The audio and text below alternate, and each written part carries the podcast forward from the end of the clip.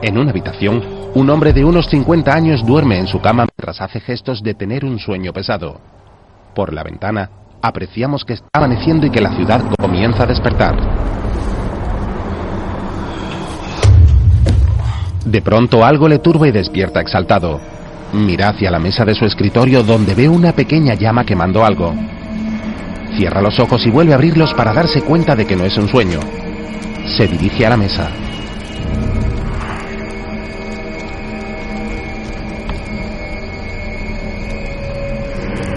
Enciende la luz y descubrimos que lo que está ardiendo es una fotografía enmarcada de una mujer rubia con una niña de unos 7 años.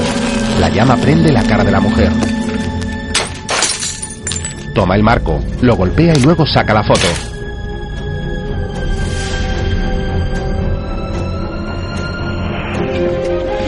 Tras observarla unos segundos, se dirige a un cajón de la mesa del escritorio y saca un estuche de piel que contiene varias fotografías en la que aparece la misma mujer. En todas ellas aparece su cara quemada.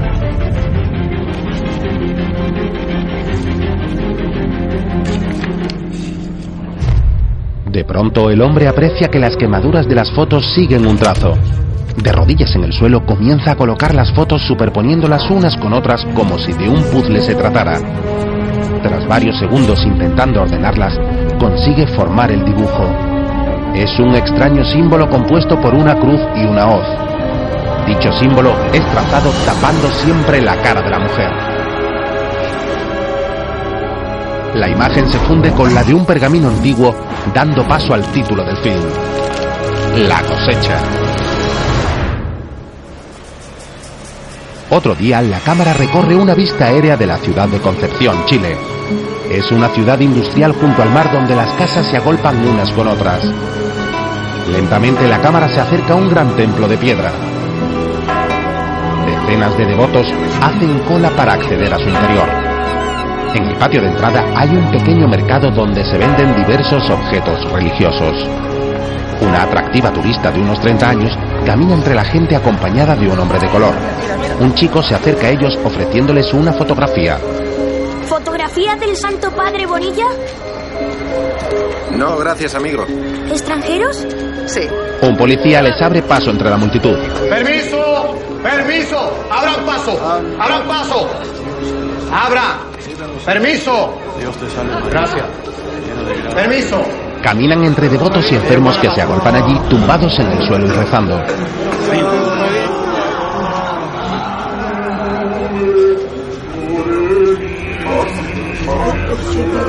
¡Abran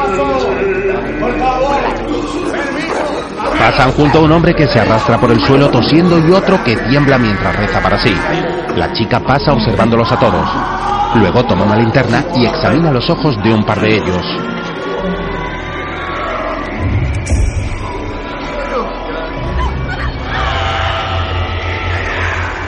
Están fuera de sí. Podría ser algo en el aire. Tal vez ahora sea un buen momento. Sí. Ambos se agachan y apoyan sus mochilas en el suelo. Poco después acceden a una cripta con varios candeleros donde siguen entrando devotos. Un hombre con hábito mueve un incensario. Ambos se han colocado unas mascarillas antigas. La mujer camina detrás de un invidente hasta colocarse junto a él ante un féretro abierto donde yace muerto un religioso. El hombre invidente le habla. ante Bonilla. Te ruego, haz el milagro conmigo, te lo pido por favor. Lleva muerto 40 años. Hace un mes un terremoto rompió la tumba. Tras tocar las manos del cadáver al que veneran, el invidente toca sus ojos. La chica alumbra con su linterna para ver la fractura de la tumba. Una anciana acompañada de una niña se acerca y toca la frente húmeda del cadáver para luego llevarse los dedos a la boca, pero la joven turista se lo impide. No, no se lleve eso a la boca. Solo conseguirá agravar la enfermedad. La anciana la mira seria. Ah, aquí no, no se va a curar. Su niña no mejorará de esta manera. ¿Sí? Solo el diablo trataría de impedir el milagro de Dios. No he oído bien. Cree que eres el diablo.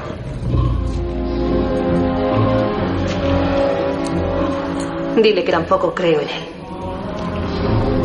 Ella se acerca a la fractura que hay a los pies de la tumba. Ven, fíjate en esto. ¿Qué crees que habrá aquí debajo? Segundos después, caminan agachados por un estrecho pasadizo alumbrados por la luz de sus linternas. Varias ratas se cruzan en su camino. Al llegar a un cruce de pasillos, descubren un caño de agua que sale de la pared. Espera, espera, Catherine. ¿Qué es eso? El agua del suelo es de color rojo. Lo sé. Continúan examinando el pasadizo hasta llegar a una zona en donde por las paredes resbala un líquido rojo similar a la sangre. Vaya.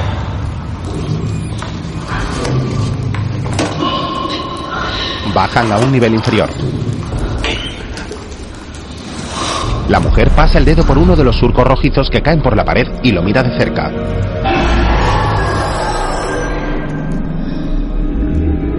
Al alumbrar hacia arriba descubren una escalera metálica. Al poner su mano en el primer peldaño para escalarla, descubre que está impregnada del líquido rojo. Ya, sí. Está bien. Está bien. La mujer sube decidida a la escalera.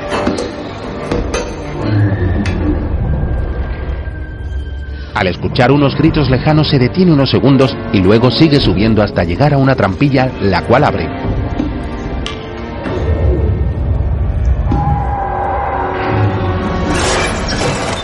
Con su linterna alumbra la siguiente estancia donde hay una gruesa tubería manchada por el mismo líquido rojo.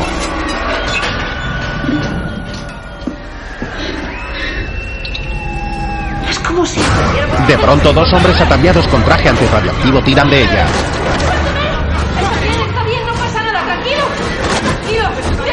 El hombre negro acude en su ayuda.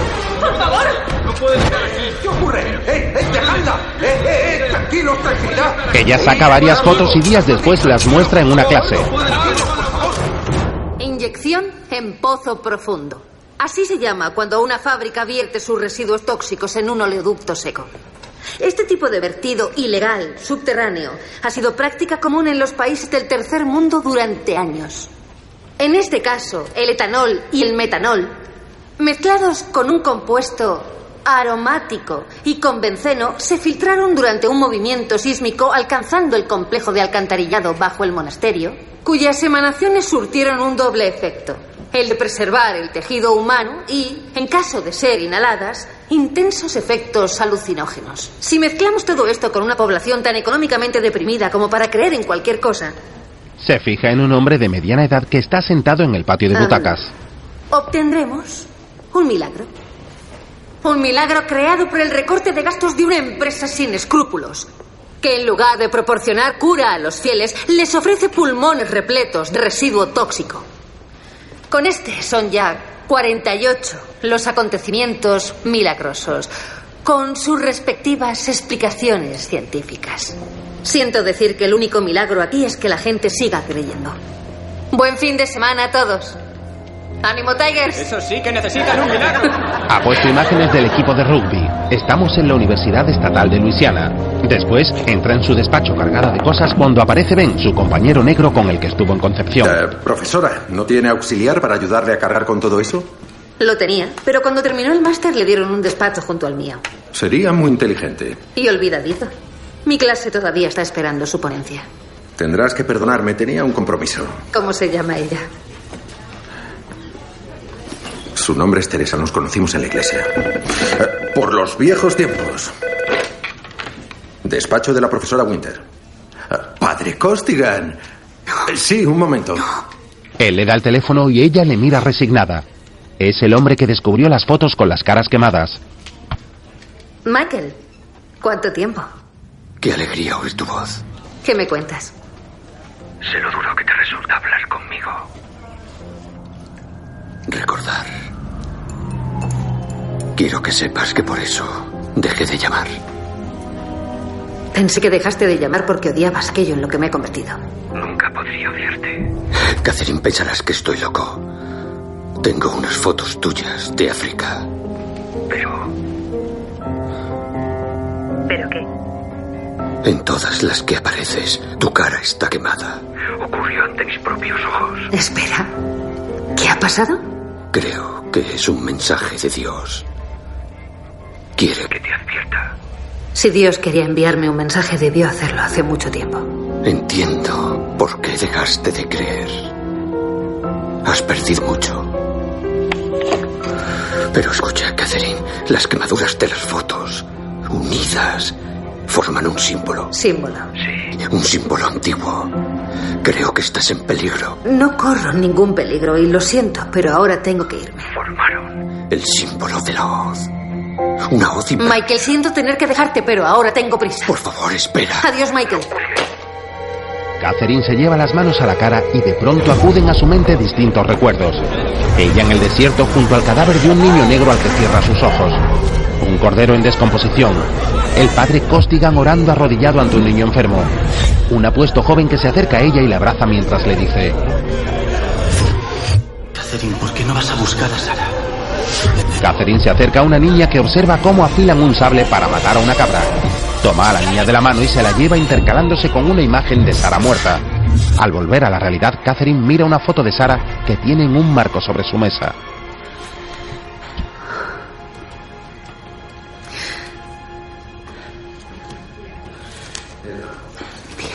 Luego su compañero le presenta al hombre que estaba en la clase. Catherine, te presento a Doc Blackwell. Profesora. Hola. Espero no interrumpirla. ¿No? Doc dice que tiene un problema en el que tú puedes ser de ayuda. ¿Me lo puede explicar de camino a mi próxima clase? Claro. Gracias. Adelante, amigo. Tiene tres carriles bici y un patio para contarme su caso. Lo intentaré. Vengo de un pueblo llamado Haven, a unos cuantos kilómetros pasado Faust Point, en el humedal. ¿Suena bien? Sí, hasta hace tres días, sí. Unos amigos fueron a pescar en el río. El agua se tiñó de rojo. Rojo oscuro. Como la sangre. Eso es lo que parecía. Y aún parece, de hecho. ¿Nadie sabe qué lo provoca? Me han encargado a mí investigarlo. Soy profesor de ciencias y matemáticas, de primaria a preuniversitario. Me consideran el cerebrito del pueblo. Cuando acuden a mí suele haber un componente religioso. Esa es la razón de mi visita. Hay en el pueblo quienes piensan que es una especie de plaga. ¿Como las del Viejo Sí, Testamento? Ya Dios, Moisés y esas historias. Pero creen que puede haber nueve plagas más a la vista. Se habla mucho del éxodo estos dos últimos Le días. podría dar mil razones por las que su río se ha teñido de Me rojo. alegro, pero solo necesito una. Llame a las cadenas locales y acudirán diez científicos suplicándole para que les dejen resolver su problema. No. Gracias. Nuestro pueblo es el secreto mejor guardado de la América creyente. No quiero que se convierta en objeto de burla. Lo siento. Ojalá pudiera ayudarle, pero... Profesora, culpan de ello a una niña. Encontró a su hermano muerto en el río el día que se tiñó de rojo. ¿No pudo ser envenenado con la misma sustancia que contaminó el río? Creen que lo mató. Que ella convirtió el agua en sangre. Es solo una cría de 12 años, señora Winter.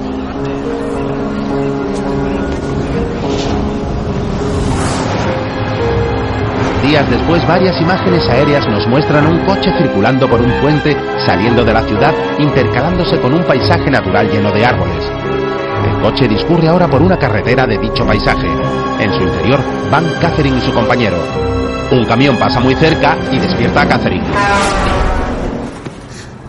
Buenos días. ¿Has dormido bien? Sí. ¿Dónde estamos? Tan lejos que solo se sintoniza esta emisora. La comida en tu mesa, la gasolina del coche, la cerveza en tu botella, la bala. ¿Te sentirás cómoda con esto? Crecí en un lugar así. Cada sonido en la noche es el diablo a tu puerta. Enciendes la luz, les hablas en voz baja y entran en razón. Ya, pero me refería a la niña. No es problema. Gracias por preguntar. Pasan por delante de una casa donde una madre lava el pelo a su hijo y este lo saluda. Ambos miran sus teléfonos. Nada, sigues sin cobertura. Hmm. Solo escribió que está a 17 kilómetros del desvío.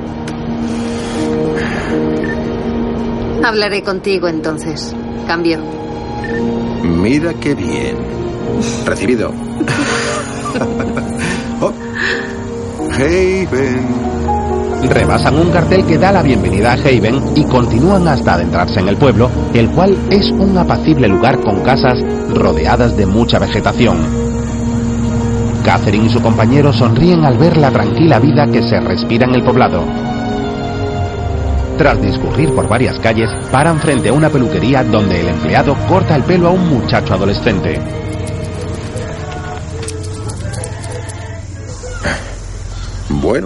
Aquí estamos. Es una monada de pueblo. Ella lee un cartel. ¿A qué esperas? Dios no tiene todo el día. Ya no estoy tan segura. Una mujer golpea la ventanilla. Hola. Ustedes deben de ser los de la universidad. Sí. Soy Isabel. Doc me dijo que llegarían sobre esta hora. Sí. Está bien. Bueno, vengan conmigo. Aparquemos a la sombra. ¿Eh? Segundos después se bajan del coche. Tengo una posición privilegiada desde la tienda. Gracias por recibirnos. No hay de qué. Nos están haciendo un inmenso favor. Le digo la verdad, en el pueblo jamás se había visto nada así. Primero el chico de Maconnell, ahora el río. Llega un coche. Solíamos bañarnos en él. ¡Ay! Miren, ahí está mi hijo mayor, allí con su padre. Hola, cielo. Hola, ¿qué tal, cariño? Bien. Acaba de comprarse una lancha y ni siquiera ha tocado el agua. El marido de Isabel lo saluda. Hola, ¿qué tal? Bien.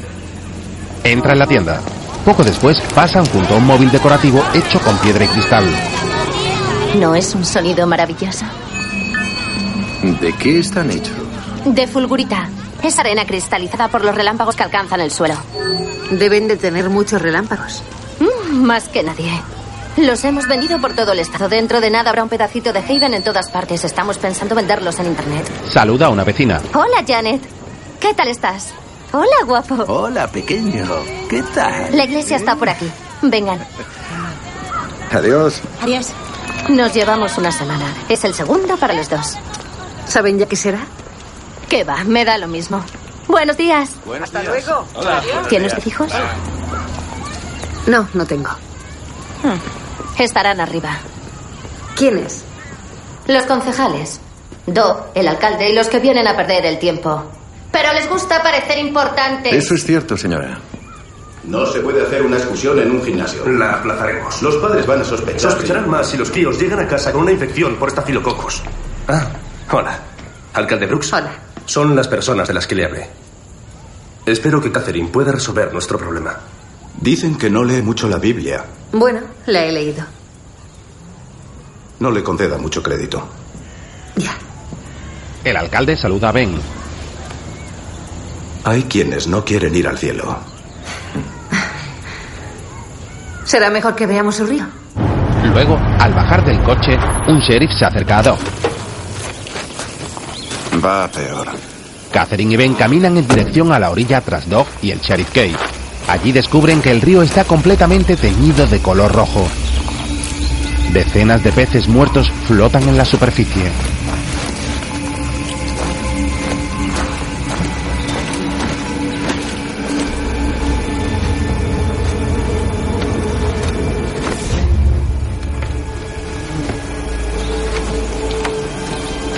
¿Cuándo han muerto los peces? Esta mañana. Salían a flote como pedos en la bañera. ¿Hasta dónde llega? Pues por ahí, hasta el canal. Y por aquí abajo. Como medio kilómetro antes del embalse. Eso sí que sería un problema. ¿En qué sentido? El embalse es un entorno perfecto para los contaminantes. Cuanto más tiempo se estancan, más tóxicos se vuelven. Ben toma muestras del agua del río en un recipiente mientras Catherine coge un pez muerto y lo introduce en una bolsa. Doc le pregunta a Ben. ¿Y bien? ¿Es sangre? Eso quisiera saber yo. No lo había visto nunca. El negro no está en la tabla. Fenolzalina caducada. Espero que no es el único bote. que- Recojamos unas muestras, lo analizaremos de noche en el laboratorio. Iré a por los bateadores. Poco después, montados en una lancha, navegan río abajo en busca de otra zona. Todo el río está contaminado.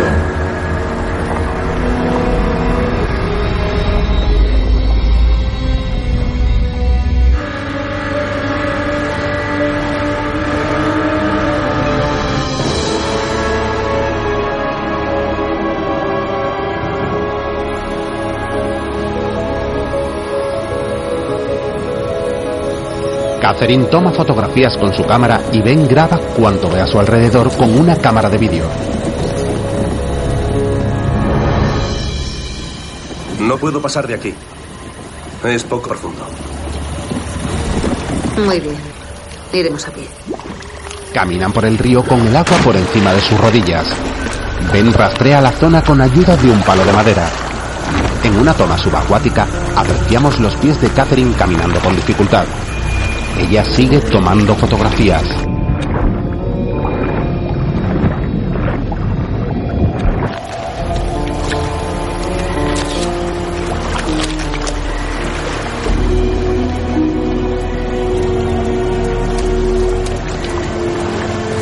De pronto Ben tropieza.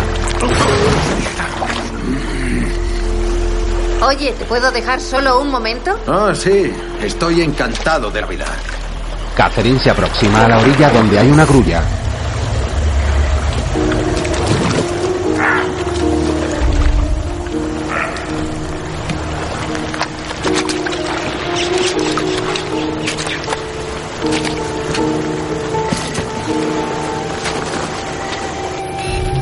Luego toma una fotografía de una serpiente. Junto a esta, en la rama, hay un trozo de cinta negro. Después fotografía otros animales como una rana o una mantis religiosa.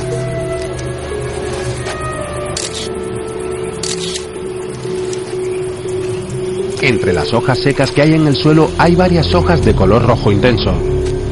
Catherine se acerca a las ramas que hay junto a la raíz de un frondoso árbol para hacer otra foto, cuando de pronto la niña sale y le agarra la muñeca haciendo caer a Catherine al suelo, lo que le provoca una visión consistente en una sucesión de imágenes de la niña en la orilla, una mano sosteniendo un cuchillo y el agua tiñéndose de rojo. Al volver en sí, ve a la misma niña que con sus dedos en los labios le indica silencio y sale huyendo. Catherine la sigue entre los árboles, pero no logra alcanzarla.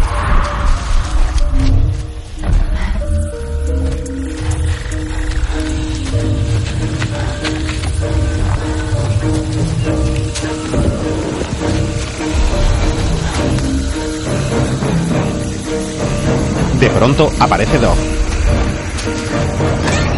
Catherine. Tranquila. ¿Está bien? Sí, estoy bien.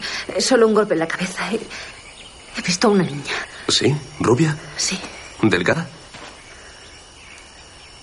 No es así como imaginaba que os conoceríais. Es la niña por la que todos se preocupan. Ajá. Loren McConnell. No. Estamos lejos de donde su hermano Roddy murió. ¿Viven aquí? Así es como le gusta al resto del pueblo. ¿Qué tiene la gente contra ellos? Una madre soltera que deja a sus hijos hacer lo que quieran no encaja con la imagen del pueblo, precisamente. ¿Dónde está el padre? El padre de Brody, Loren, se salió de la carretera. Era predicador ambulante. ¿En serio? ¿Con carreta y carpa? No, creo que era un Pontiac. Solo vivió aquí lo suficiente como para dejar a la madre bien preñada. La gente no la ve con buenos ojos desde entonces. Hace tiempo que no vengo por aquí. Nadie se acerca. ¿Qué era este lugar? Hayden. Hace un siglo o así. Hasta que tres huracanes en tres años lo borraron del mapa. Enterraron a todos sus muertos en ese mausoleo. Y recomenzaron su vida en tierras más altas. ¿No decía que nadie venía por aquí? Ella atraviesa las ruinas donde se encuentran y se acerca a los restos de una candela donde hay varios trozos de huesos quemados.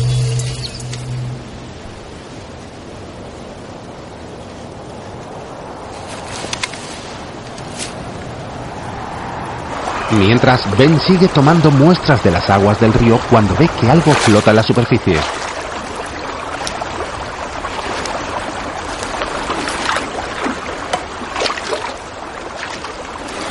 Se acerca para tocarlo con el palo y descubre que es una rana muerta.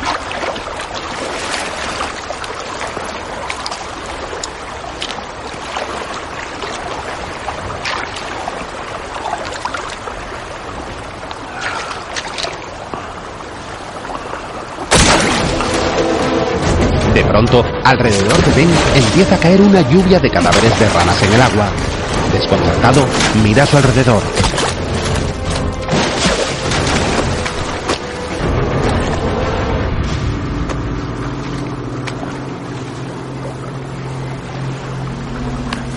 Toma su teléfono móvil. Catherine. Esto... em, ¿Dónde estás? Voy para allá. Al poco llegan Catherine y Doc examinando la zona. Ben toma el cadáver de una de las ranas y lo guarda en una bolsa de plástico.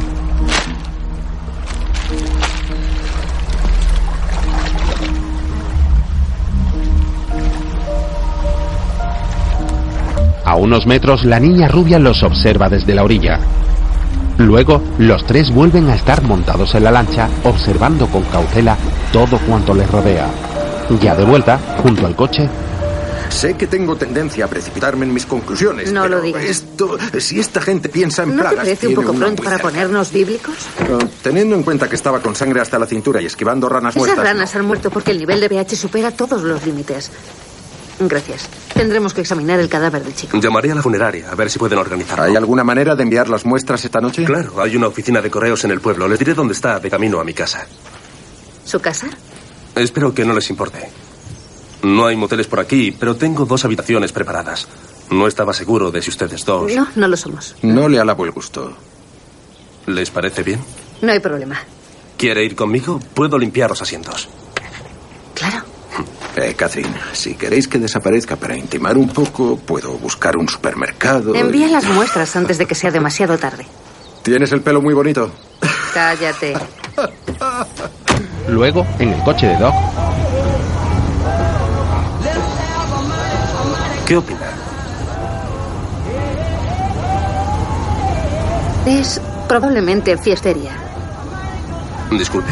Es un microorganismo que se vuelve letal en condiciones óptimas. Las toxinas florecen, los peces mueren, su río se vuelve rojo. Ya. Se refería al lugar. No, eso me vale. Muy eficiente. Tengo tendencia a no ver el bosque por culpa de los árboles. Literalmente. poco después llegan a una lujosa casa rodeada de árboles. Vaya. A distancia, tal vez. Llevo restaurándolo desde que lo heredé de mi abuelo. Debe de haber sido muy buen nieto. Bueno, no tenía mucha elección. Procedo de una larga tradición de hijos únicos.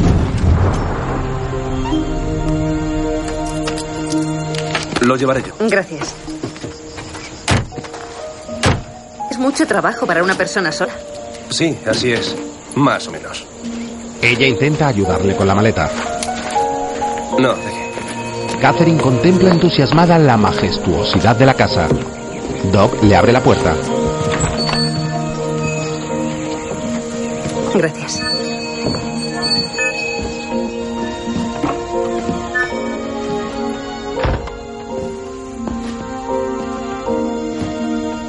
Catherine, Sí. Ah, he puesto una cama aquí. gracias. No es gran cosa, pero... No hay problema. Muy bien. Y tengo un sofá en el otro cuarto para Ben. Espero que no le importe.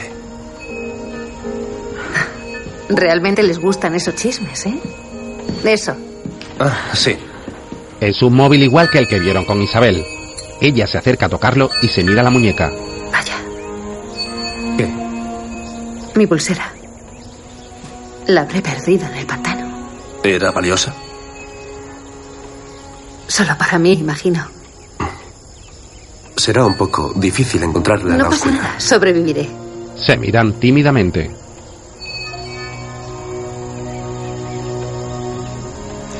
A lo mejor está en la camioneta. Sí. Sí. Por la noche, Doc prepara la cena en el porche de la casa para Ben y Catherine. Espero que os guste el pescado. Mm, Bueno, ¿de dónde lo has sacado exactamente? Del supermercado. De la pescadería. Genial. Entonces, al fuego. Mierda, se me ha olvidado el tabasco. Yo iré. Ben necesita otra cerveza. Sobre el fregadero. No me equivoco si digo que sueles acudir a la iglesia, ¿no? Ah, sí. Diez años cada domingo. ¿Y cómo explicas tu escepticismo con los milagros? ¿Sabes? Es fácil perder la fe. Fíjate en Catherine. Si alguien consagrado puede dar la espalda a Dios, ¿qué esperanza nos queda al resto? Además, pienso que la gente necesita creer en milagros. ¿Has encontrado alguno ya? Sí. Sí, dos semiautomáticas, a tres metros. Me agujerearon el hígado, los riñones, ambos brazos, me pulverizaron la cadera en la 18 cuando era más joven y hacía tonterías. Joder, aún estaba enganchado a los tubos cuando me llevaron al juicio. Sí, pensé que no salía de esa. Imagino que Catherine no lleva los mismos tatuajes. No, intento convencerla de que se haga un signo de interrogación aquí, pero nada. Catherine vuelve bebiendo una cerveza. ¿No ibas por mi cerveza? No he rezado lo suficiente. Bueno, la primera ronda está lista. Espero que tengáis hambre. Amén, porque me muero de hambre. Al retirar el pescado, Doc descubre que está lleno de moscas y otros insectos. Lo tiran a la basura y Ben toma una muestra de ellos en un frasco. No te muevas de ahí. Voy enseguida. Sí, claro, se lo diré. ¿Qué? Vamos para allá. Era Kate. Jim Wickman dice que su ganado hace cosas extrañas. ¿Ha llamado al veterinario? No puede hasta mañana. ¿Su finca está cerca del río? A medio kilómetro. Convendría ir a verlo. Sí, voy a por el equipo. Luego, en el coche. No sé, esos gusanos y las moscas, ¿de dónde han salido tan rápido? Catherine, ¿aún sigues pensando que es... ¿Cómo se llama? Listeria. Tiene más sentido. ¿Hemos llegado ya? Sí, la granja está aquí mismo. ¿Cuántas cabezas de...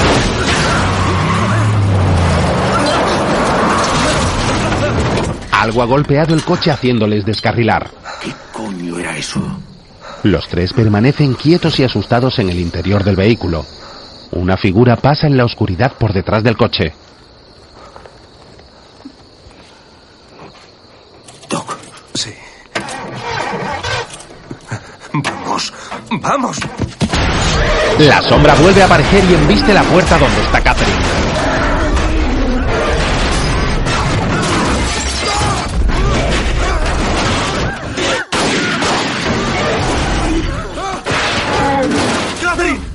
La puerta cae al suelo y aparecen dos hombres. Uno de ellos porta un rifle con el que ha disparado al toro que yace en el suelo.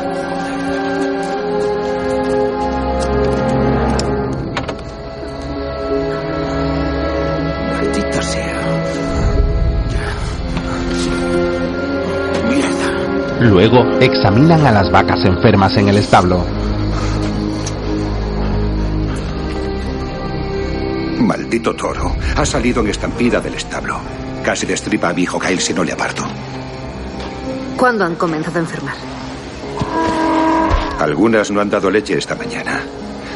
Ahora casi ninguna se quiere en pie. Es como si se estuvieran consumiendo. ¿Les ha cambiado el basto? ¿Les ha dado algún nuevo suplemento? ¿Hormonas? Nada de eso. Mi ganado solo come maíz y heno. ¿Qué me dice de pesticidas? ¿No podrían haber comido en otra finca? He revisado todo el perímetro. El vallado está bien. Además, no hay fincas de cría alrededor. Las vacas beben 40 litros de agua al día. Lo que contamina el río ha llegado al suministro de agua. Mis vacas beben agua. De pozo. Como nosotros. Catherine mira a la familia de los granjeros. Vamos. Entremos en casa. Ben comprueba la respiración de una vaca y más tarde graba a los animales con su cámara.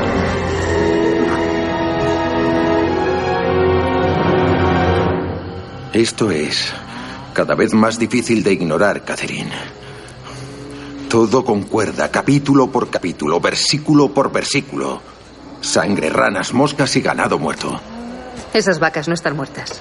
No, aún no, pero por lo que se ve parece jodidamente serio. La Biblia dice que Dios enviaba las plagas como advertencias al faraón para que liberara a su pueblo. ¿Qué se supone que está intentando decirnos ahora? Tal vez no las envíe él. Los hechiceros del faraón usaban su magia para imitar a Dios plaga por plaga el mal contra el bien. ¿Quién es el responsable? ¿Satán? Yo no he dicho eso, no lo sé, pero lo que sí sé es que estamos presenciando sucesos bíblicos. Está bien. ¿Quieres hablar de plagas? Sí, Hablemos de plagas. de acuerdo. En el 1400 antes de Cristo, los egipcios vieron cómo el no. Nilo se teñía de rojo.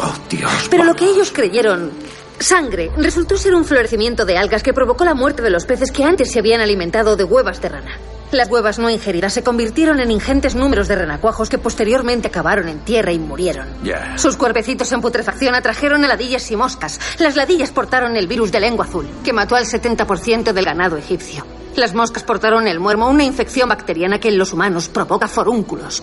Poco después, una tormenta de arena azotó el Valle del Nilo, la tradicionalmente conocida como la plaga de la oscuridad. Durante una tormenta de arena, el intenso calor puede combinarse con un frente frío para crear no solo granizo, sino también tormentas eléctricas que a ojos de los antiguos egipcios podrían parecer fuego del cielo. El viento resultante pudo haber desviado el rumbo de la población de langosta etíope hacia la mismísima ciudad del Cairo. El granizo deja humedad, las langostas excrementos, rocía tu cosecha con eso y obtendrás micotoxinas. Era tradición en Egipto que el primogénito ingiriera la mayor porción, que en este caso significa la mayoría de las toxinas y por tanto moría.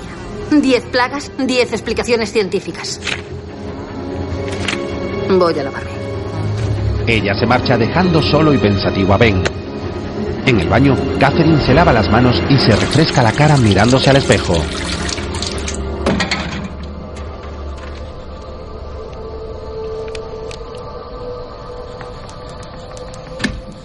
Se gira y observa al hijo pequeño de los granjeros, el cual está dibujando sentado en una mesa. Larga noche, ¿eh? No puedo dormir. Imagino. Se acerca a ver el dibujo.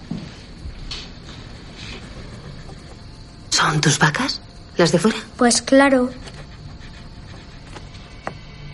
¿Quién está con ellas? La niña de antes. ¿De antes? La que estaba con las vacas ahora mismo. ¿La viste tú? Ajá. Oye, es un dibujo muy bonito. ¿Qué te parece? ¿Me lo puedo quedar? Vale, iba a dibujar un camión de bomberos. De acuerdo. Gracias. Toma el dibujo y lo observa detenidamente. Luego sale fuera de la casa donde está el alcalde con Dog, el granjero y el sheriff Kate. Te encargué investigar la muerte del hijo de los McConnell, ¿no es así, Kate? Sí. Y a Doc. Cuando el río se convirtió en sangre donde Loren McConnell encontró, también te confié el caso, ¿verdad? Así es.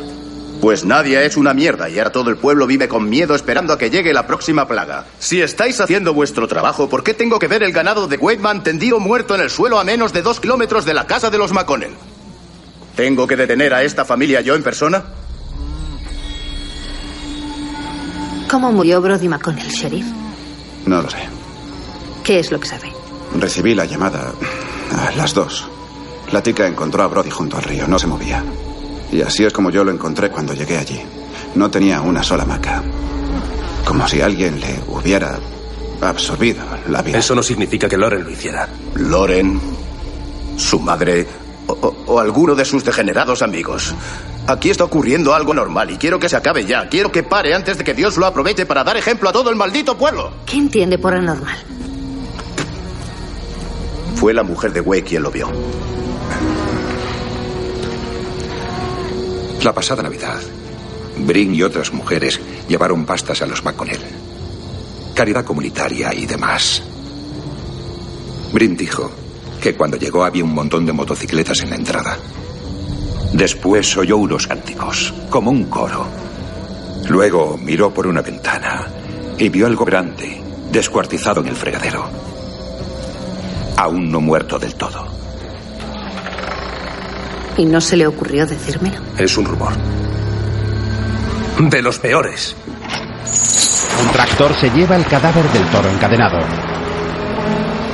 Brin no tiene imaginación para inventarse algo así. Wakeman se marcha y Catherine mira pensativa a Doc.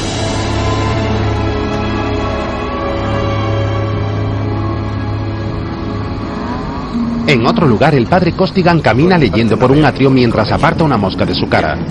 De pronto, fija su vista en la sombra de la estatua de un ángel cuando de repente este abre sus alas y luego se desvanece convirtiéndose en una nube de insectos. Estupefacto, Costigan mira a su alrededor y ve cómo las paredes comienzan a moverse. En ese momento, aparece una monja junto a él. Padre. ¿Se encuentra bien? Sí, gracias, hermana. Estoy bien. La monja se marcha y Costigan queda solo asustado. Cuando se agacha a recoger los libros que se le han caído, observa una ilustración del mismo. En ella aparece una pintura de unos ángeles luchando contra varios demonios en el cielo y debajo de ellos, en la tierra, una niña rubia portando una antorcha. Mientras, Ben está diseccionando una de las ranas muertas. En su ordenador se reproducen las imágenes que ha grabado de distintos insectos. Ven aquí. Está en ropa interior y en su espalda se aprecia la cara de un hombre tatuada.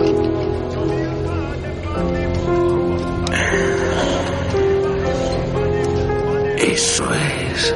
Saca algo de su interior con unas pinzas y lo inserta en un bote.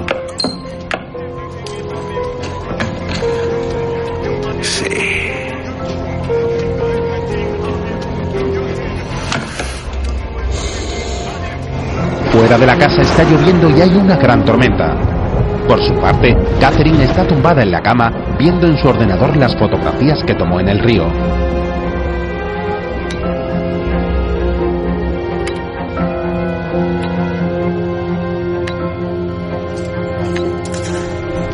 De pronto, algo la turba.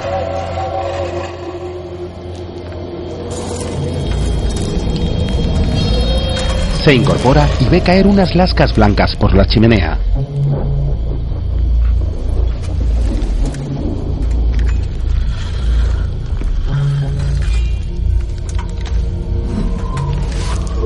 Se acerca a la misma y cierra la trampilla que hay en su interior. Tras ella, aparece de nuevo el apuesto joven que se le apareció en su misión en el desierto. Catherine. Al girarse no ve a nadie. De pronto, la luz se apaga. Se incorpora y camina a ciegas por la habitación. Al pasar por el ordenador, en la pantalla hay una foto de la niña rubia con gesto agresivo. Una sombra que no es la suya la sigue. Al llegar a la pared busca el interruptor. Cuando lo encuentra lo pulsa pero este no funciona.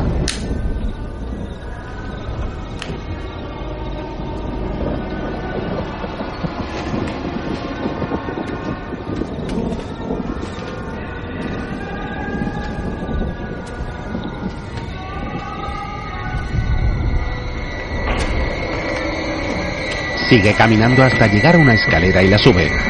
Los truenos se reflejan en la ventana.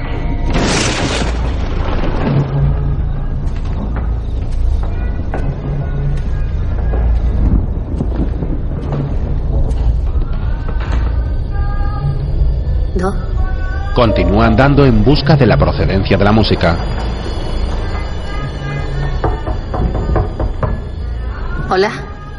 Llama a la puerta de una habitación de la que sale una luz.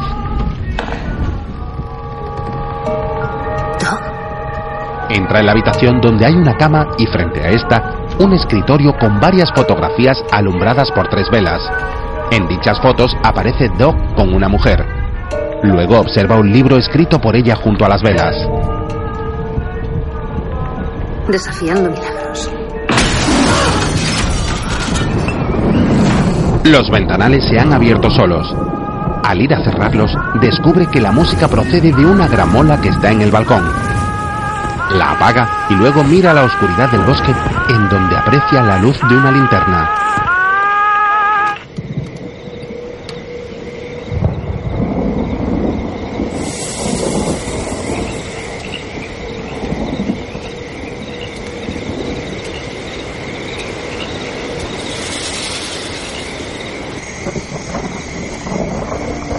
Segundos después, Catherine camina sola por el bosque en busca de la procedencia de la luz. Se detiene en seco al oír unos susurros, pero luego sigue caminando.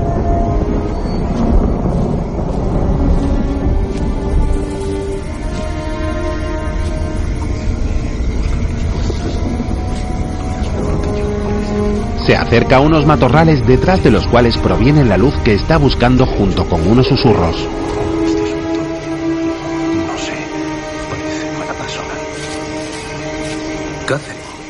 Doug la descubre.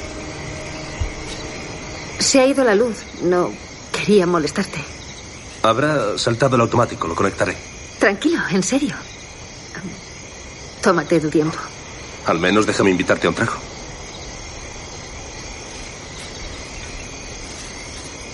¿Qué es? Ah, es casero. Algunos dicen que sabe como el bourbon.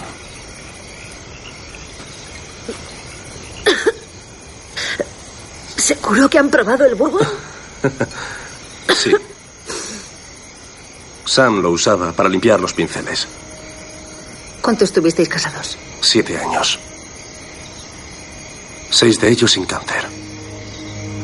Queríamos una gran familia. Y estábamos buscando el primer hijo. Comenzó a sentirse mal. Fuimos al médico creyendo que era un embarazo y resultó. Lo siento. No. Junto a la tumba de Samantha. Aún la oigo en la cocina de vez en cuando. Eso se pasa con el tiempo. No sé si quiero que se pase. ¿Cuándo perdiste tú? Hace cinco años. David y Sara.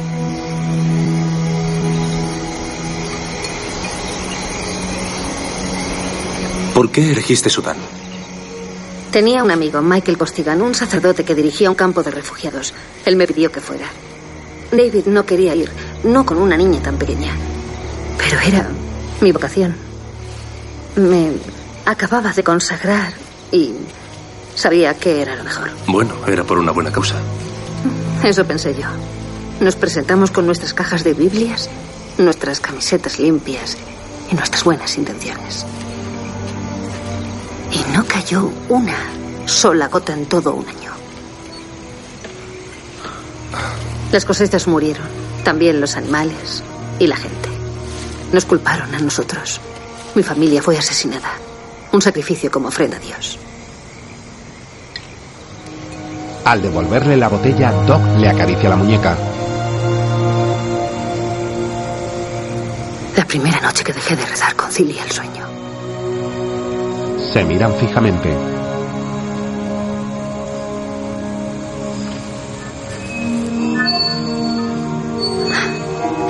Tengo mucho trabajo mañana. Ya. Ambos vuelven a la casa.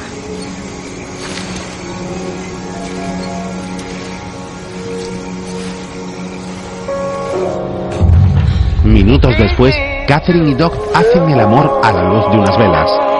Ambos están desenfrenados. Sus cuerpos desnudos se rozan alcanzando distintas posturas a la vez que se besan mientras se entregan a la pasión.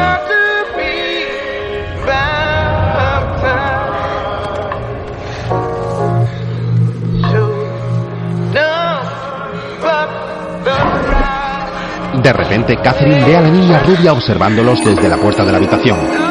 Cierra los ojos fuertemente para convencerse de que no es una pesadilla. Al día siguiente, despierta sola en su cama como si todo hubiera sido un mal sueño.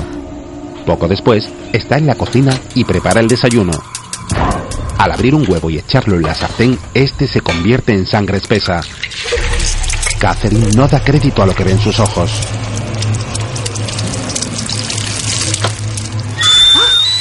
La cafetera comienza a sonar y a exhalar humo. De pronto, ve de nuevo tras la ventana a la niña rubia y sale tras ella. La chica comienza a correr. Loren, Catherine va tras ella adentrándose en la espesa vegetación que hay fuera de la casa.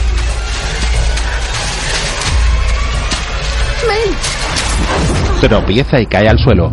En ese momento está en otra de sus visiones en el desierto. Todo está lleno de pequeñas tiendas fabricadas con palos y telas.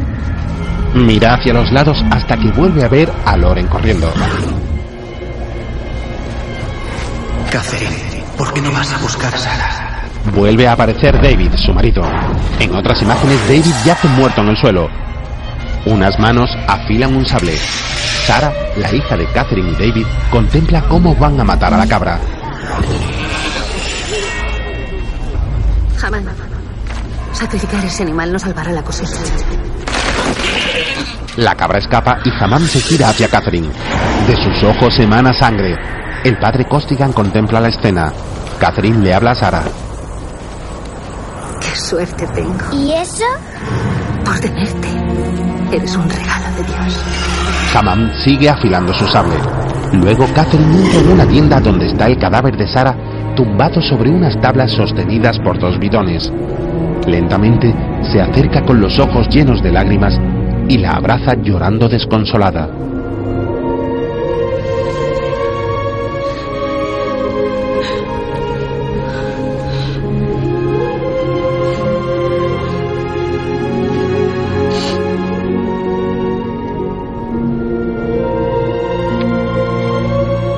Al soltarla descubre que es Loren la cual la mira fijamente. Hammam ataca a Catherine y le clava el sable en el estómago. En ese momento Ben la despierta de su pesadilla. Catherine,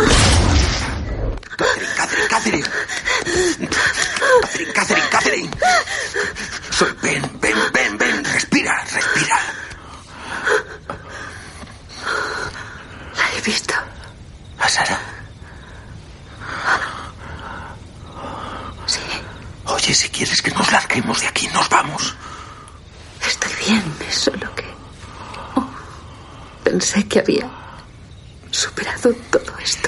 Ven aquí, Catherine. Ven. Tranquila. Perdona por lo de antes en el rato. No. No. Dios protege a sus hijos aunque ellos no se den cuenta.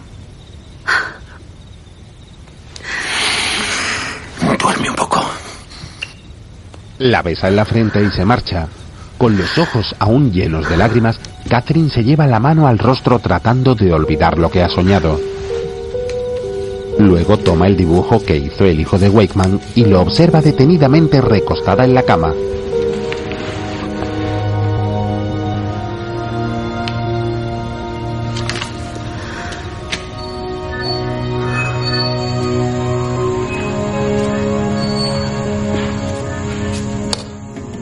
Poco después entra en la cocina y bebe un vaso de agua.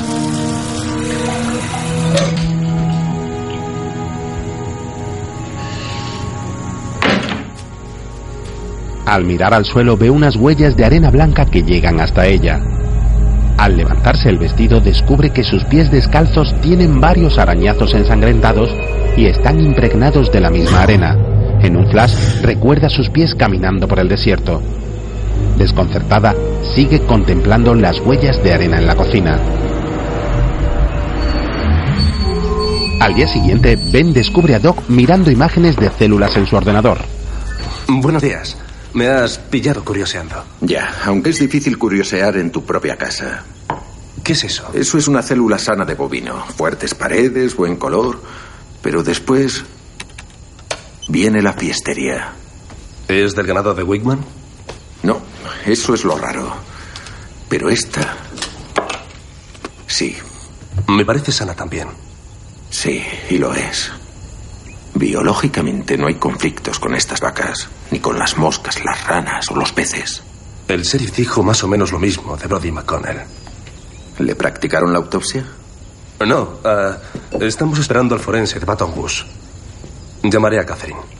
No está, ha salido esta mañana, ha ido a la casa de los McConnell. ¿Has dejado que fuera sola? Yo no le digo lo que tiene que hacer. Adiós, gracias que me deja el ordenador. Mientras tanto, Catherine aparca su coche en una zona rodeada de árboles y vegetación y camina decidida hasta la casa de los McConnell.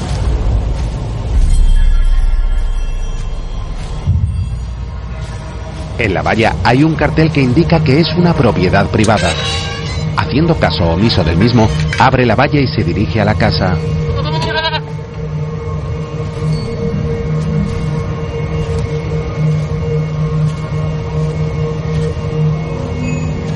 Camina lentamente observándolo todo con mucha cautela hasta llegar a la puerta.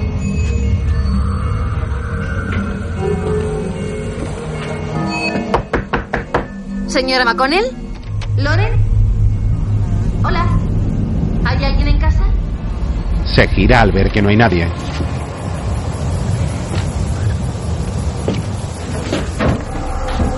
Al oír un ruido, vuelve a la puerta esperando que alguien la reciba.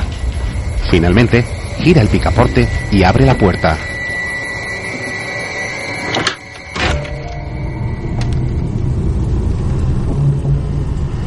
Hola. La casa está completamente desordenada. Hay colchones en el suelo y los pasillos están llenos de ropa. En la mesa de la cocina hay varios platos con restos de comida y de insectos. Debido al mal olor, Catherine se tapa la nariz. En el suelo hay varias manchas de sangre. Catherine la sigue hasta llegar a una alacena.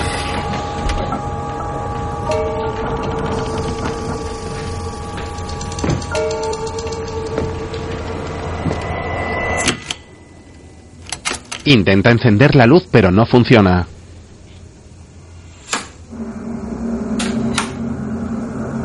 Repite sin éxito lo mismo en otro interruptor.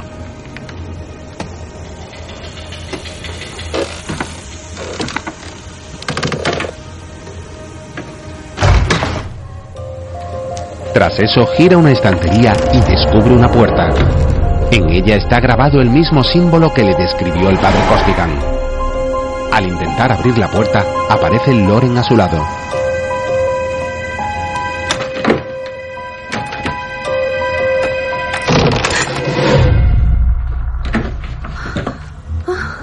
Loren. Me has asustado.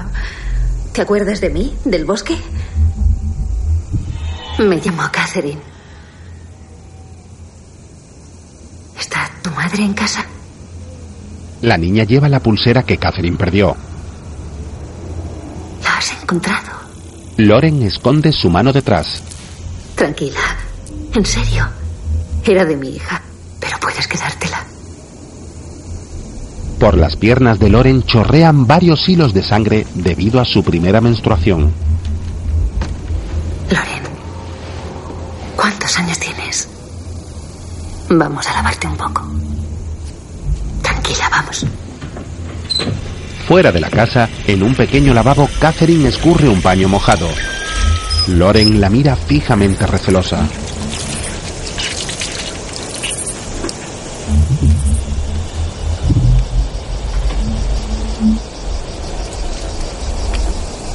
Así es como tu cuerpo te dice. Bueno, que ya eres toda una mujer.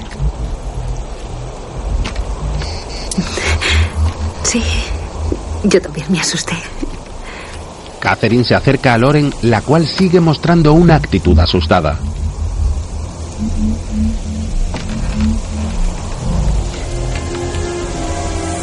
Se arrodilla ante la niña.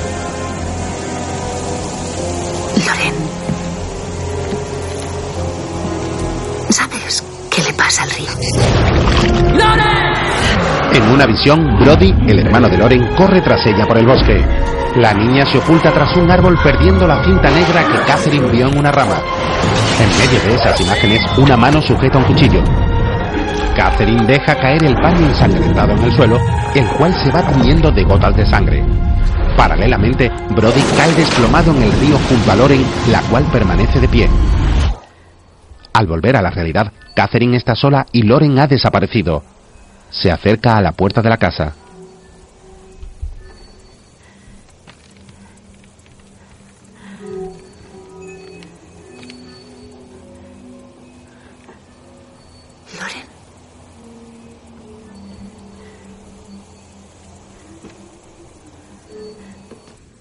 Camina lentamente hasta el interior.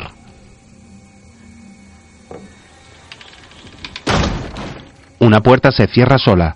Asustada, entra en una habitación donde hay varias fotos y dibujos de Loren.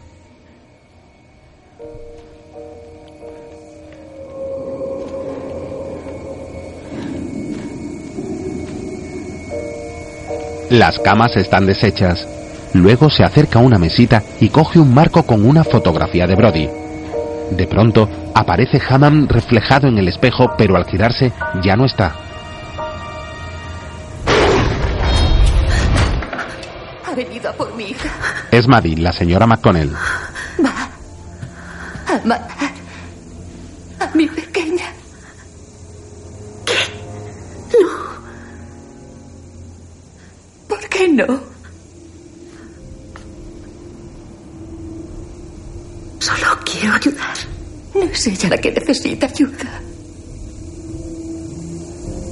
Es que no lo entiende.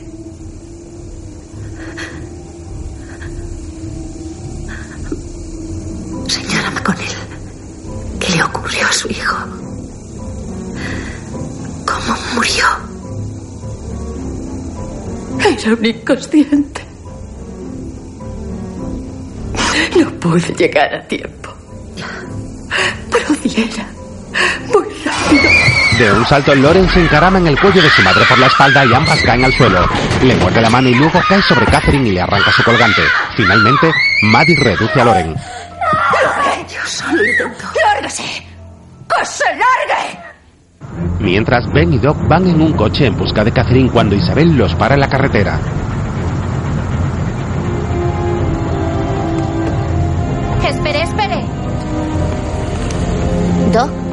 Al poco, ambos entran en un colegio.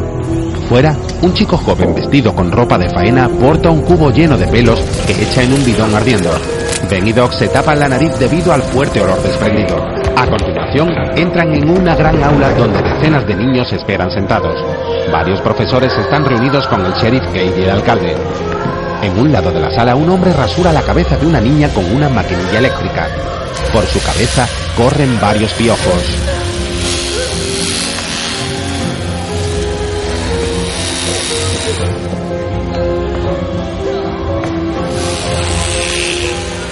Ya está, no pasa nada. Volverá. Doc, ¿En todo el tiempo que llevas aquí de profesor hemos tenido un brote de piojos?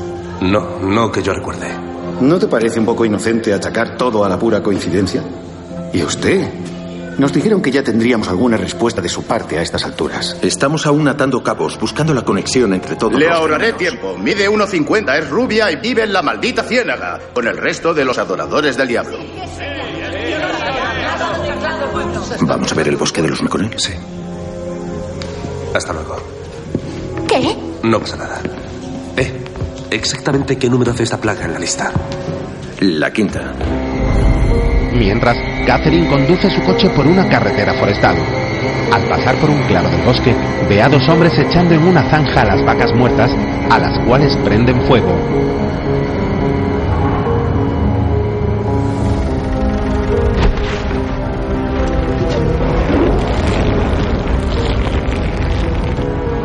Mira perpleja al ver que todo el ganado se apila muerto junto a la zanja.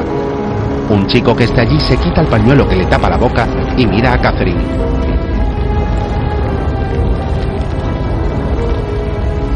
Catherine, ¿me recibes? Hola, ¿estás ahí? ¿Has encontrado a la niña? La he encontrado. ¿Dónde estás tú? Vamos a ver a su hermano. Descubren el cadáver de Brody ante Ben y Dog. Catherine, ¿te interesará ver esto?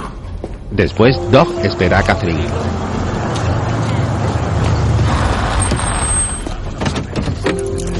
No debiste ir sola allí. ¿Estás bien? No lo sé. Escucha. La lógica y la razón me dicen que ambos estamos de acuerdo. Bien. Pero algo está ocurriendo. Ahí dentro. Será mejor que estés preparada. El cuerpo de Brody está en avanzado estado de descomposición. ¿Es Brody McConnell?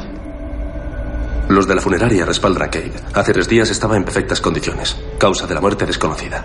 Sí, y así va a seguir. Se encuentra todavía en la etapa seca de la descomposición. No se ve esto en un cadáver hasta un año o dos después de enterrado. Brody tiene grabado en su espalda el símbolo de la hoz. ¿Qué es eso? Catherine no da crédito a lo que ve. Al salir, Llama al FBI. Que los encierren. No, no, esto escapa a la policía. Es una secta, simple y llanamente. Ya. ¿Y las plagas? Ya han matado a un niño. ¿Nos quedamos debatiendo mientras matan a otro? Sheriff, tenemos que... Ni que lo diga. Esto acaba de llegar. Quiero que llame a la... Usted lea ¿Qué es? los resultados del laboratorio.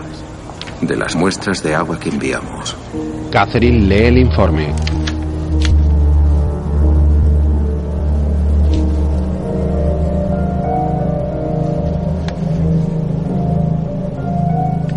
Es sangre humana. Todo el río. Es un tramo de dos kilómetros. Se necesitaría la sangre de 10.000 personas para llenar el embalse. ¿Podrían ser erróneos? El padre Costigan contesta. Diga. Mientras, Eh. ¿A dónde vas, Kate? A casa de los McConnell. ¿A dónde voy a ir? Tenemos que evacuar el pueblo, sheriff. Loren McConnell no va a ninguna parte. Esta gente está en peligro.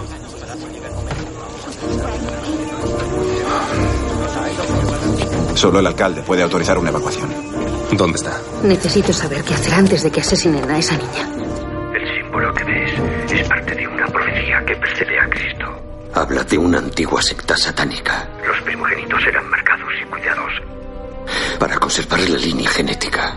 Los nacidos en segundo lugar eran por tanto sacrificados. ¿Sacrificados para complacer a Satán? Sí, sucede cuando el niño alcanza la pubertad. ¿Pubertad? Sí.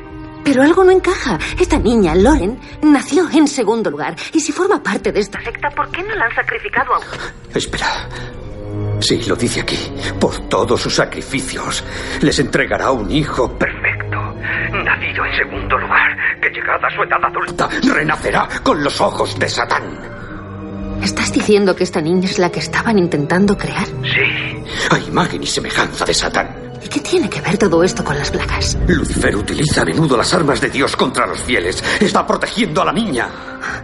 Si hubieras visto a esta niña, no podrías creer lo que estás diciendo. Entiendo tu compasión, pero esta niña... ¿Ya has visto la maldad de la que es capaz esta chica? Corres un gran peligro, Catherine. Todos. Esta niña y su familia podría ser solo el principio. Haven podría ser el punto de partida. ¿Hola? Doc, Ben y Kate entran en la iglesia y suben a la planta de arriba. Varias personas mayores yacen muertas en el suelo llenas de sarpullidos. Brooks. Producirá sarpullido con úlceras en los hombres y en las bestias. El sheriff sale corriendo y Ben le sigue. En el apogeo de su poder, Dios enviará un ángel para destruirlos. Tal vez ese ángel seas tú. No lo creo, Michael.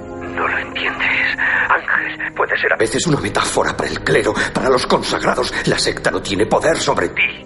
Tú puedes detenerlos. No, es una leyenda enrevesada, contradictoria y sin sentido. No es una profecía. Me pides que haga causa común con una multitud que va a linchar a una niña de 12 años. Y si Dios te ha elegido y la niña es en realidad una vía para el ángel caído, tienes que destruirla. Y si te equivocas, morirá un inocente. Y si estoy en lo cierto, morirán muchos más. El símbolo es tu prueba. Marcaron a sus primogénitos, protegieron sus lugares de culto, señalizaron sus cámaras de sacrificios. ¿Lo has visto? Abre la puerta, Catherine, y acabarás creyendo. ¡Lo sabrás! Las fotos y libros proféticos que Costigan tenía en el suelo comienzan a arder. ¡Tienes que destruirla, Catherine! Michael. Michael. Costigan no puede escapar porque ha quedado encerrado.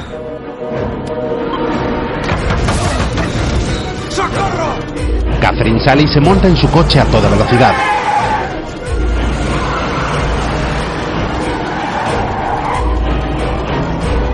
Mientras, el cura sigue intentando salir de la habitación.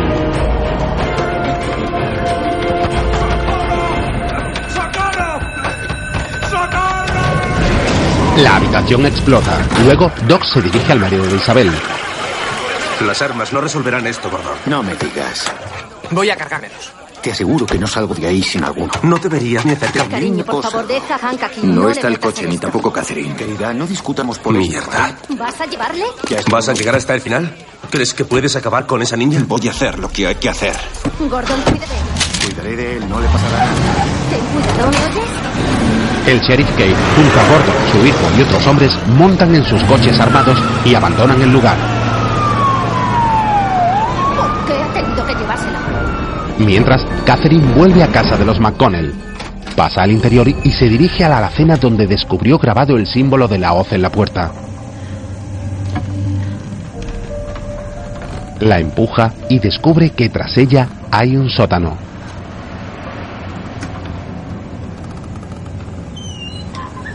Pulsa el interruptor y enciende la luz.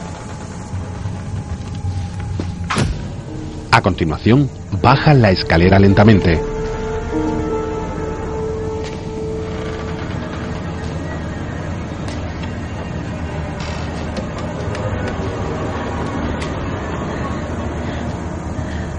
Camina sin ver apenas nada hasta llegar a una pequeña puerta de madera.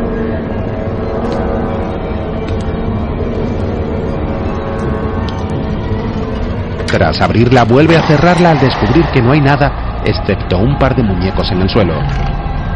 Sigue caminando hasta que descubre un pequeño altar con el símbolo de la hoz grabado en grande en la pared.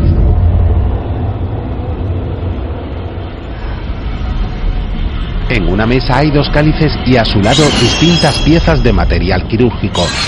Una mesa de operaciones preside el altar.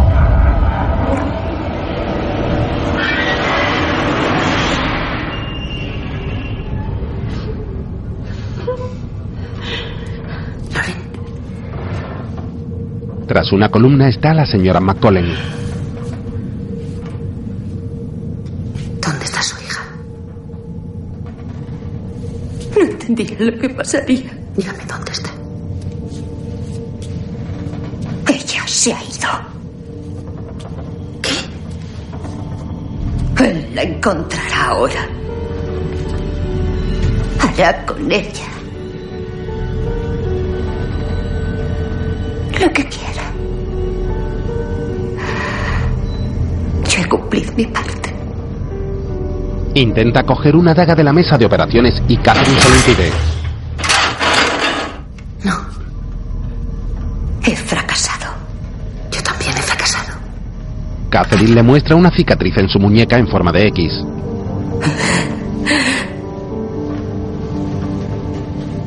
No. Maddie se sienta y saca una pistola.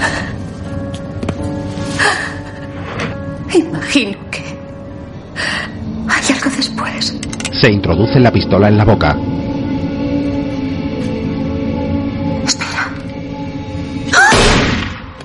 Catherine queda estupefacta ante el suicidio de Maddie.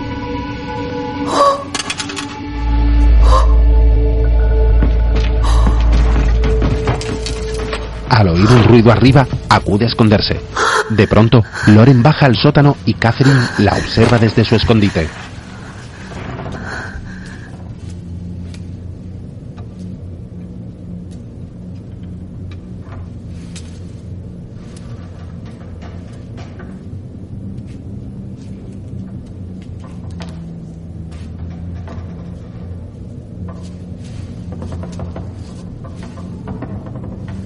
Loren se acerca al cadáver de su madre y un gran charco de sangre comienza a avanzar hasta sus pies descalzos.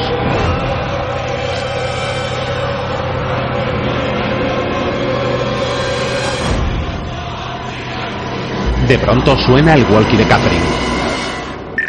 Catherine, ¿me recibes? Catherine. Nada. Loren se acerca lentamente al lugar donde está Catherine oculta y aparta una tela que la separa.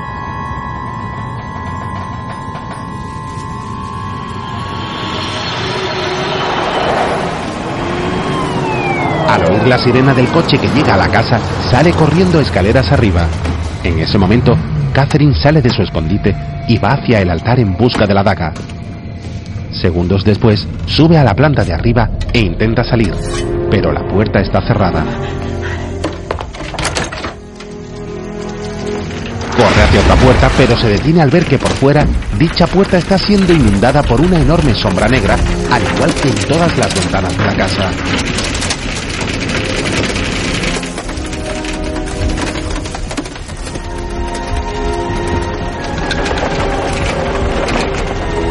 Decidida, agarra el pomo de la puerta y la abre lentamente.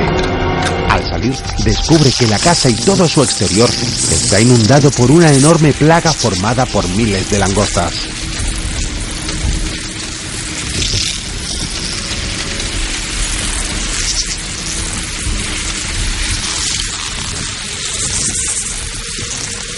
En medio de los insectos está Loren de pie y varias langostas reptan por ella. A unos metros están el sheriff Kate y todos los hombres armados que le seguían.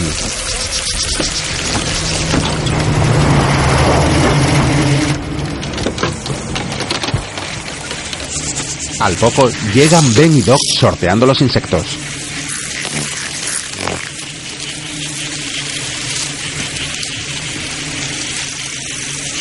Hank, el hijo de Isabel, le pregunta a su padre.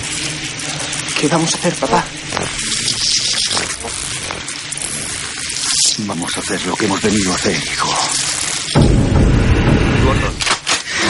Al cargar Gordon su rifle, la plaga de insectos se unifica en una enorme masa y se echa encima de los hombres, los cuales intentan quitárselos de encima.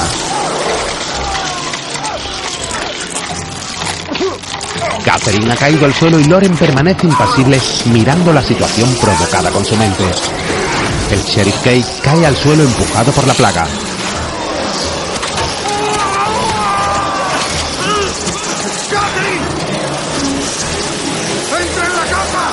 Hank se oculta debajo de un coche junto a su padre, el cual está siendo devorado por los insectos.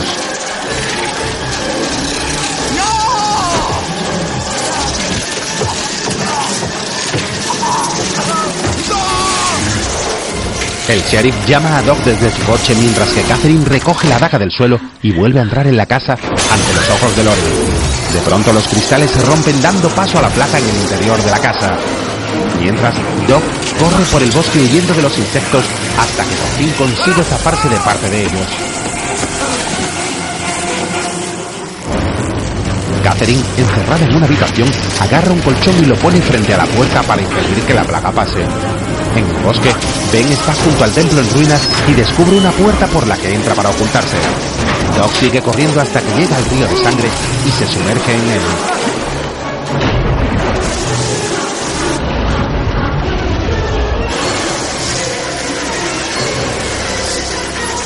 En la puerta de la casa, Loren sigue impasible hasta que por fin la plaga desaparece.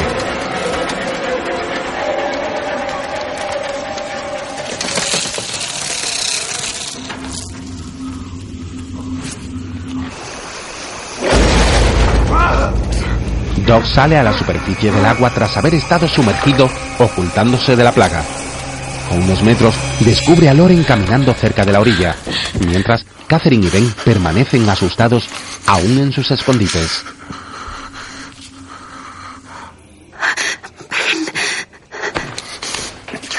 Catherine, ¿Estás bien? ¿Dónde estás? en una especie de cripta. En las ruinas. ¿Dónde está Doc? Sigue ahí fuera. Lo siento mucho, estaba muy equivocada. Ahora, olvídate de eso. Vayámonos de aquí antes de las tres últimas plagas. Ben camina alumbrado por su linterna y descubre la cripta con cientos de cráneos humanos. De pronto, ilumina una pared y descubre un dibujo con el símbolo de la hoz en una puerta. La abre lentamente y descubre varios cadáveres.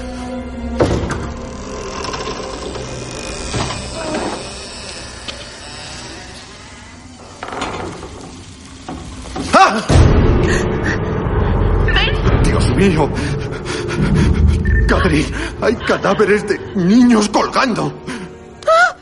Los cráneos están catalogados con nombres y fechas. Un segundo. Son todos niños. Todos niños. Sal de ahí enseguida. Nos reuniremos en la camioneta. Y por favor, ten cuidado. Ben sale corriendo y Catherine sale de la habitación lentamente observando a su alrededor.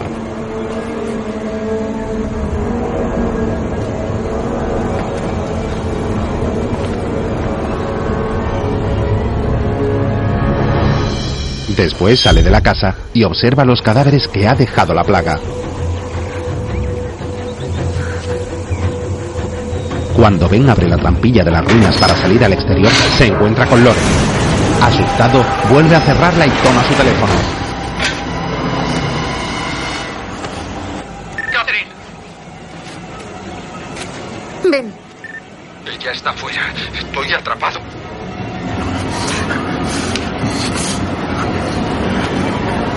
De acuerdo. Lo haré. Encontraré. Encontraré otra salida. Corre por el bosque encaminándose a las ruinas.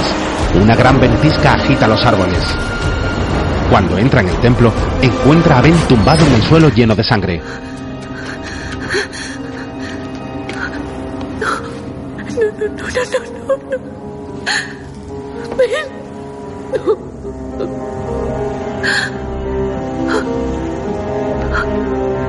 Tras ella aparece Doc.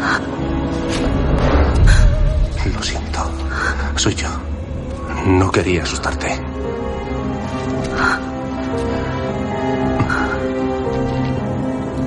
La he visto allí. He tenido que esconderme en la ciénaga.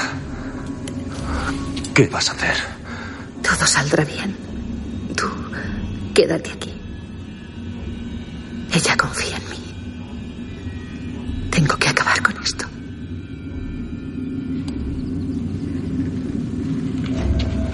Catherine sube las escaleras y sale de la cripta con la daga en una mano.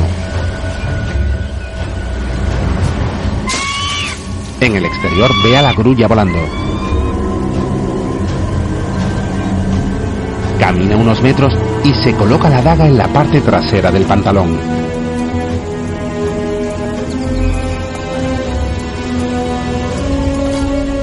Frente a ella está Loren mirándola fijamente.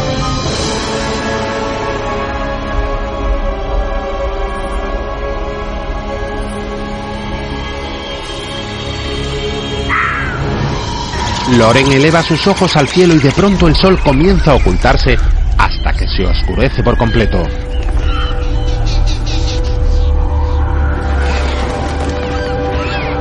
Catherine está estupefacta.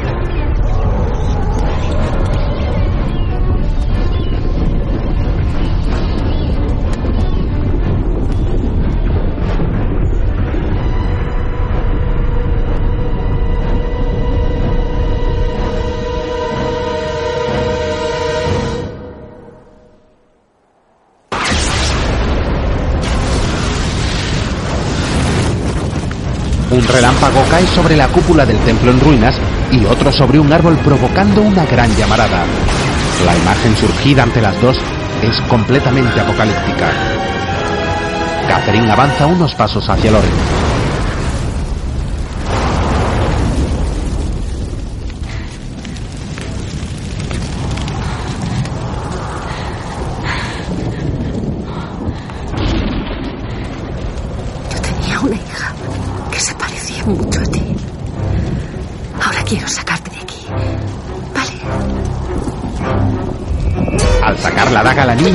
Escapar, pero Catherine la atrapa y en el suelo alza su brazo para matarla. ¡No te muevas! En un flashback, Maddie agarra a su hija en la mesa del altar que tenía en el sótano en una ceremonia satánica.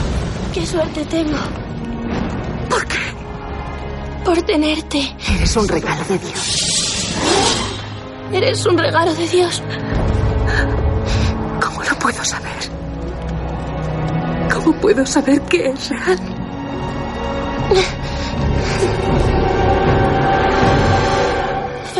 De nuevo en el sótano, Tranquila.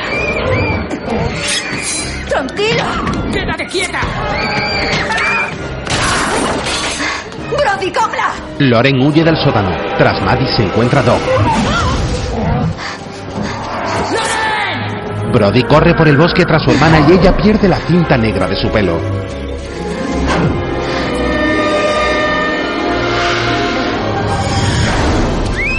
Los dos hermanos forcejean en la orilla del río en presencia de Maddie.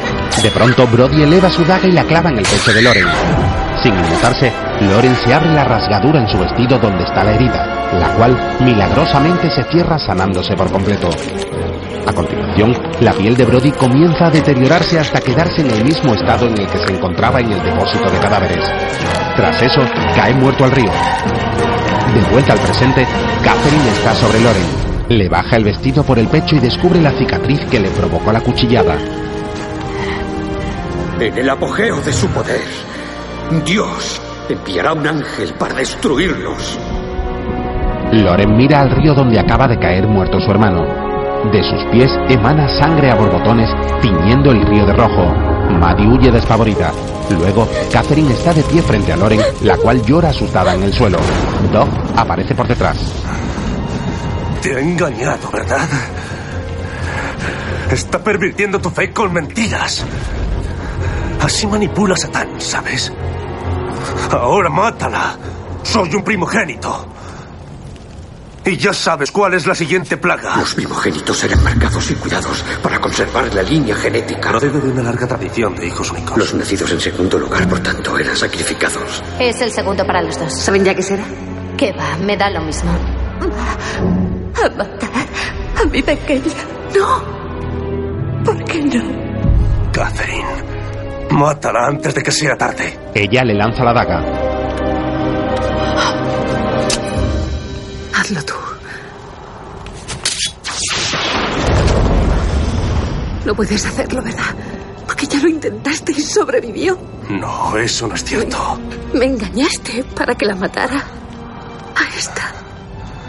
Criatura de Dios. No es inocente, Catherine. Mira lo que ha provocado ya. Lo has visto con tus ojos. Mataste a Ben. Para que yo culpara a Loren. Ella está fuera. De acuerdo. Lo haré. Encontraré. Encontraré otra salida.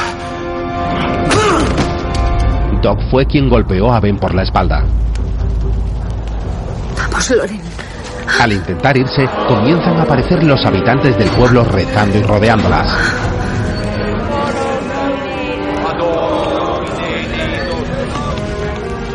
Todo Haven venía a rezar a Dios en este lugar. ¿Sabes cómo respondió a sus oraciones? Con inundaciones y devastación. Los abandonó y ellos a su vez abandonaron a Dios. Y mi familia les presentó al auténtico Señor. Un amo poderoso que escucha los ruegos de su gente. Tú te consagraste y diste la espalda a Dios, igual que nosotros. Por eso te elegimos. Solo un siervo de Dios puede matar a su ángel. ¿Recuerdas lo que tu Dios te hizo en Sudán? ¿Qué le pasó a tu hija?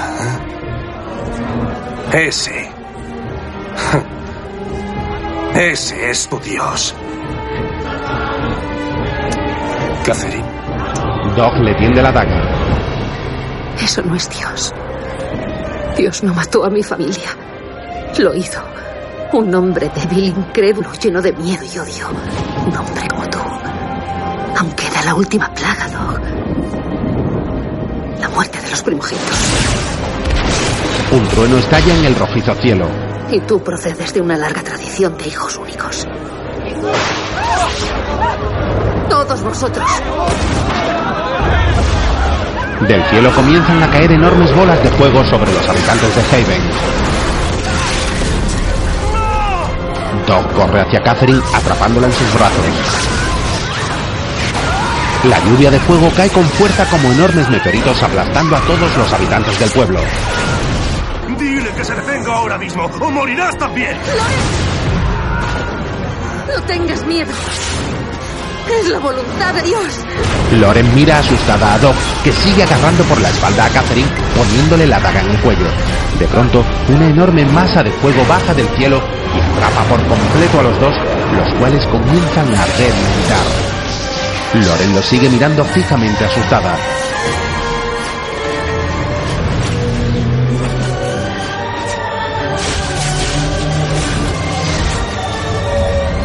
Finalmente, una última bola de fuego cae sobre ellos, asolándolo todo.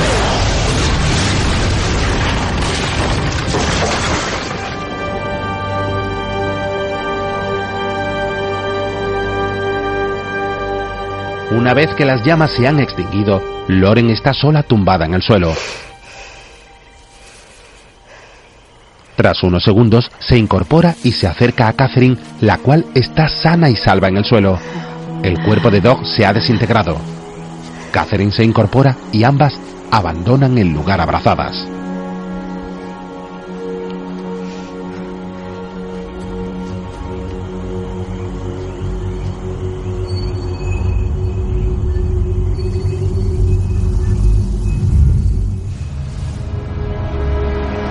Al día siguiente, las dos van en el coche de Catherine.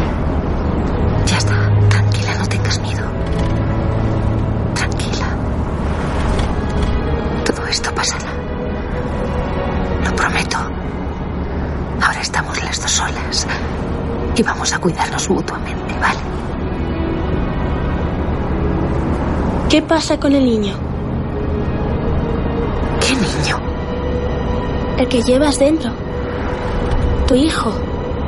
Puedo oírle. También tendremos que cuidar de él. Loren se echa en su regazo y Catherine comienza a hilarlo todo en su cabeza. Por todos sus sacrificios, les entregará un hijo perfecto. Al menos déjame invitarte a un trago. Nacido en segundo lugar, que llegada a su edad adulta, renacerá con los ojos de Satán.